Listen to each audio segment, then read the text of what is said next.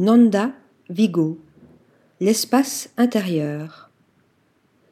J'ai cherché la dématérialisation de l'objet à travers la création de fausses perspectives de telle sorte que l'espace autour de la personne qui regarde s'identifie à l'objet lui-même, déclarait en 2006 l'artiste designer et architecte Nanda Vigo.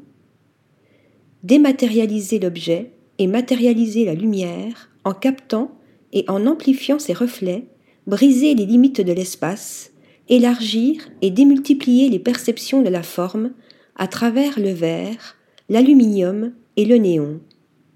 Tels sont quelques-uns des défis qui furent à l'origine de l'œuvre d'art totale et expérimentale que l'on peut qualifier d'utopique de l'artiste italienne à laquelle le musée des arts décoratifs et du design de Bordeaux rend hommage.